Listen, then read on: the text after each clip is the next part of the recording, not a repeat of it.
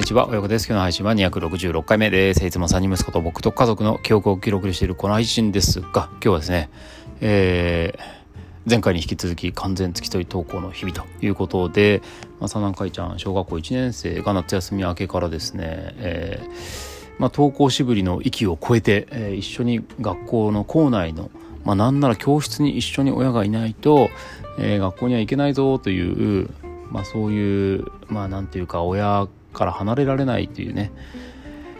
えーまあ、状態、まあ、学校に行きたくないという状態のことをですね完全付き添い投稿と呼んでますけどはいそれの進捗についてねお話ししようかなと思っています。えっとこのね週末がまたね良くなくて、えー、3連休でしたよね。ん？そうだよね。今日あれ？今日水曜日だよね。あ、違う違う違う。今日火曜日だから、そう、土日月が3連休だったわけで、やっぱりね、この3連休とか、ちょっと連休とかを、ま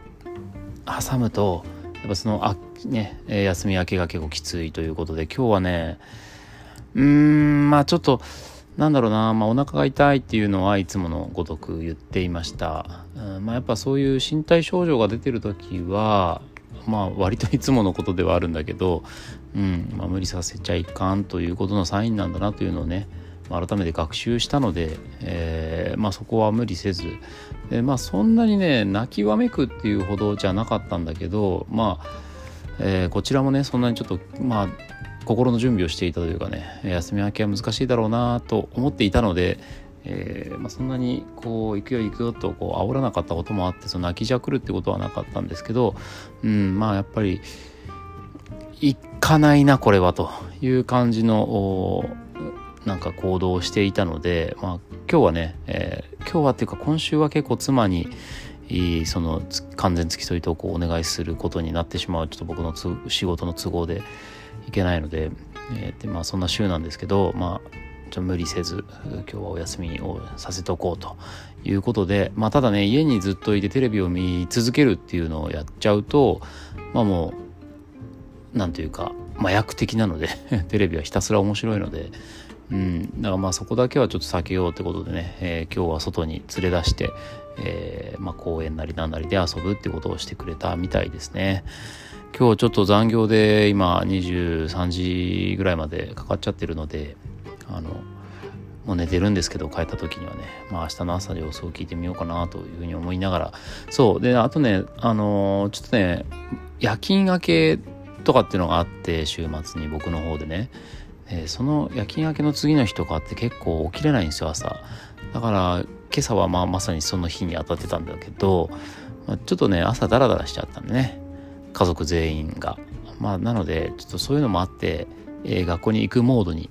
なれなかったと思うので、えー、明日はね、シャキッと起きて、まあ、ちょっと今日も残業でしんどいっちゃしんどいんですが、えー、まあ、シャキッと起きてね、え